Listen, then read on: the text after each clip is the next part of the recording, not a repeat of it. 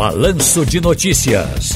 Tá no seu direito. Olha, hoje eu converso com o professor, advogado e professor criminal, especialista em mestre em direito penal e mediador judicial, certificado pelo Conselho Nacional de Justiça, o professor eh, Eloy Mori Fernandes. Como vai, querido? Tudo bem? Seja bem-vindo. Opa, boa tarde, amigo Ciro. Tudo bem? Como vai? Tudo tranquilo, boa tarde tudo na você santa e a paz. seu imenso público. Olha, virou eh, passado o tempo em que era permitido, doutor Eloy, ah, ah, os pais os pais ensinarem os filhos né, a dirigir. Pelo Código de Trânsito Brasileiro, CTB, a prática é definida como entregar veículo a pessoa sem habilitação considerada infração. Mas aí vem a pergunta: realmente essa prática era bem comum, mas atualmente não pode? O que diz o Código, na verdade, de Trânsito Brasileiro? Como é que eu posso me posicionar com meu filho ou meu neto, então? Vamos lá. Quem, quem de nossa geração né, não aprendeu a dirigir com os pais? Né? Aquele, ou, ou aquele tio mais, mais corajoso que nos entregava, que nos confiava a direção do carro. Veja bem, Ciro, inclusive quando eles estavam alcoolizados. Né? Não, eu tomo uma e meu filho dirige, eu vou ensinar meu filho de 14, 15, 13 né, anos para ele dirigir quando eu voltar é, é, meio cheio de, de, de cachaça de casa, né, daquelas reuniões familiares de domingo. Estou confessando uma prática é, da minha família. Enfim, as leis elas servem, né, e no quadro é seu direito, a gente precisa entender o que de fato faz, né, um direito, né, cria uma obrigação. E é muito claro, né? O princípio da legalidade nos entrega aquela famosa aquela famosa lição, né? Ninguém é obrigado a fazer ou a deixar de fazer nada senão em virtude de lei. O Código de Trânsito, como você bem colocou, Ciro, ele proíbe, né? Proíbe sancionando administrativamente com multa, bem como criminalizando a conduta, Ciro de entregar a direção de veículo automotor à pessoa não autorizada. Mas é possível que você ensine seu filho, seu neto a dirigir, ainda sem ser um instrutor credenciado pelos órgãos de trânsito nacionais e, e estaduais. E eu posso dizer a você já já em que condições a gente pode continuar ensinando nossos mais novos a dirigirem.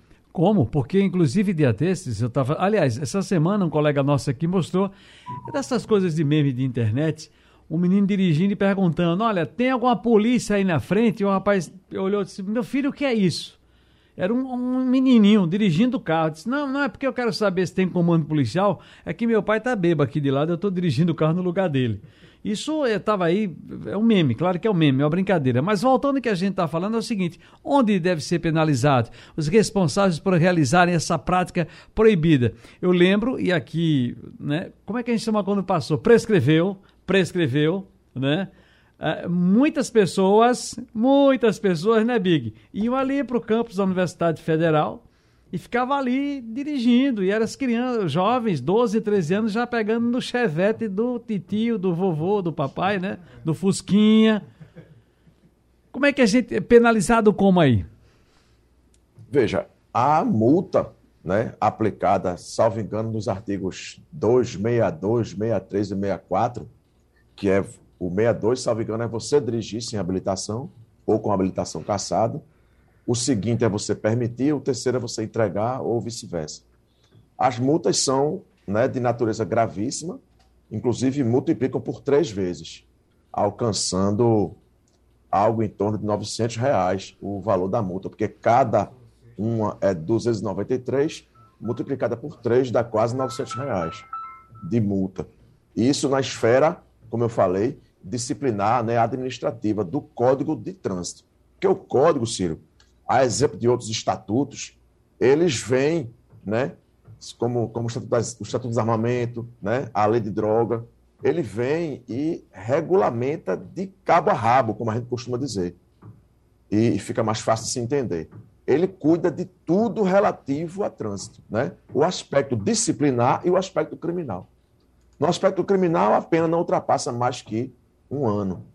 Mas veja bem, para além do Código Penal, melhor dizendo, para além do Código de Trânsito, existe uma regra do Código Penal que toda pessoa, né, está lá no artigo 29, se você não se lembra, eu lhe recordo, está lá no artigo 29 do Código Penal, uma regra que diz que todo aquele que contribuir para um resultado criminoso vai responder por ele, né, na medida da sua culpabilidade. Então, veja bem, alguém que entrega, né, um, um, um, eu quero que isso fique bem claro para o nosso público da Rádio Jornal, que eu me incluo bastante nele, ensaiei muito a minha primeira participação na Rádio Jornal.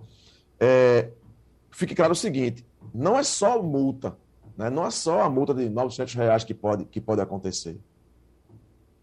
Há a figura criminosa né, de entregar veículo à pessoa não habilitada, e repare, a depender do nexo, né, da ligação de causa e efeito entre o fato, Ciro, de você entregar o veículo a uma pessoa não habilitada e tudo aquilo que vier a acontecer como desdobramento né, é, é previsível dessa sua imprudência, você pode responder até de modo né, doloso, aquela figura do dolo eventual tão famosa que tanta gente descreve. E se amanhã um menor ao qual você confiou a, a direção vier a dar causa a um crime de maior, né, de maior, de maior gravidade, você, adulto que entregou o carro a esse não habilitado, poderá também responder criminalmente.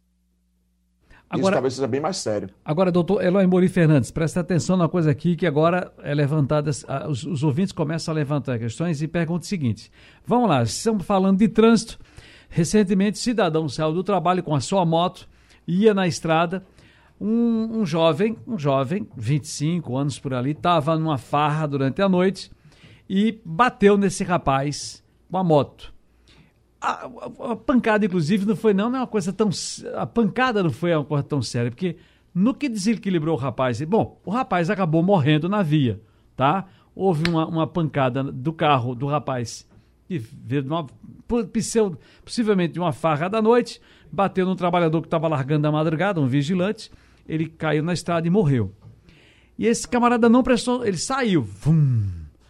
A duas quadras dali, uma foi interceptado por uma, um comando policial que o prendeu. Ele não fez aquele teste do bafômetro, tá? Isso, e foi isso. conduzido e depois aí com familiares e um advogado pagaram lá uma certa fiança, um valor. Ele foi liberado, vai responder por isso aí em liberdade. Fica por isso mesmo, as pessoas, as pessoas ficam sempre com aquela coisa. Acaba tornando bom senso que parece que o crime compensa? Não, jamais, jamais. Não vai ficar por isso mesmo, eu tenho certeza disso. É porque, às vezes, Ciro, nós esperamos né, da tutela da justiça criminal uma, uma solução mais rápida do que as garantias democráticas possam, possam autorizar. Se de um lado você tem né, o, o, o filho de uma mãe que morreu pela culpa, de outro lado tem uma outra mãe que sofre com a acusação contra seu filho. Então eu costumo muito, muito citar em sala de aula, ou sugerir em sala de aula, que o aluno vai encontrar a resposta adequada, equilibrada, e assim, consequentemente, qualquer pessoa que dê qualquer opinião, quando você tiver ou conseguir entender da mesma forma que entenderia a mãe de quem matou e a mãe de quem morreu. Correto? Certo. O que eu estou querendo dizer? É, o processo penal e a pena privativa de liberdade, por sua vez, como sua pior consequência, ele, ele precisa obedecer a uma série de, de, de garantias que amanhã ou depois, Ciro, eu, você, qualquer outra pessoa não dedicada ao crime, poderá precisar. Então, para ser bem claro, crimes, né, o Código Penal, ele tem uma janela de aplicação de penas alternativas. Né? Ela está lá no artigo 44, quando a pena não ultrapassa quatro anos, o crime não é cometido mediante violência de ameaça à pessoa e o réu for primário em crime hediondo, perdão, em crime, do, em crime doloso, ele terá a sua pena substituída. Né? Se até um ano por uma, se a partir de né, mais que um até quatro, em duas, uma, uma prestação de serviço e uma de multa, mais ou menos por aí. Uhum. E repare, Qualquer que seja a pena, Ciro, se o crime for culposo, a lei prevê a aplicação de uma pena alternativa. Repare, e sempre que um juiz criminal tem por opção uma medida despenalizadora, ele é obrigado a aplicá-la. Obrigado em que nível? Quando não aplicá-la, vai ter que dizer por que não aplicou. Então, o juiz vai ter que dizer: não aplico a pena alternativa porque esse crime teve maior repercussão, porque essa pessoa né, foi inconsequente numa medida para além daquela que o legislador previu, e assim consequentemente. Mas veja bem, há, há vários casos, né, inclusive no nosso paradigma mais, mais relevante da, né, da, dos últimos tempos, que foi o caso da Tamarineira, né, do cruzamento da Tamarineira, um julgamento que está à disposição de quem quer que seja, né, de quem quiser assistir tanto o julgamento, mas principalmente a sentença, da, da, né, da, da brilhante juíza Fernanda Moura, do primeiro tribunal do júri. É, esse caso da Tamarineira, Ciro, ele inaugura o que a gente chama de culpa gravíssima. O que é a culpa gravíssima? É algo que está entre a culpa e o dolo, quer dizer, a, o, o descuido e, o, e a intenção, que é a figura, né, tanto no homicídio culposo na direção do veículo automotor, no 302 do Código de Trânsito, como na lesão corporal culposa na direção do veículo automotor, que tem a pena muito aumentada, não é pouco, muito aumentada, eu diria qualificada, né, tecnicamente, quando o crime, tanto de lesão quanto de homicídio culposo, na direção do veículo automotor, tem por ocasião a embriaguez ao volante, né? Acumulada. Uhum. Muito bem, muito obrigado aqui pela participação no quadro Está no Seu Direito, nossa coluna Está no Seu Direito. Doutor Eloy Mori Fernandes, que é advogado criminal e professor, ele é especialista e mestre em Direito Penal e mediador judicial certificado no CNJ, Conselho Nacional de Justiça. Doutor Eloy Mori Fernandes, obrigado, grande abraço e até a próxima. Eu que agradeço, querido. Queria deixar minha homenagem aqui ao meu professor Gilberto Marques, nosso amigo em comum, Figuraça. que muito me ensinou e ainda continua me ensinando com a reverberação das suas lições. Que bom. Forte abraço, Ciro. Felicidades, professor. Um abraço. a primeira grande. de muitas. Um abraço grande. Grande.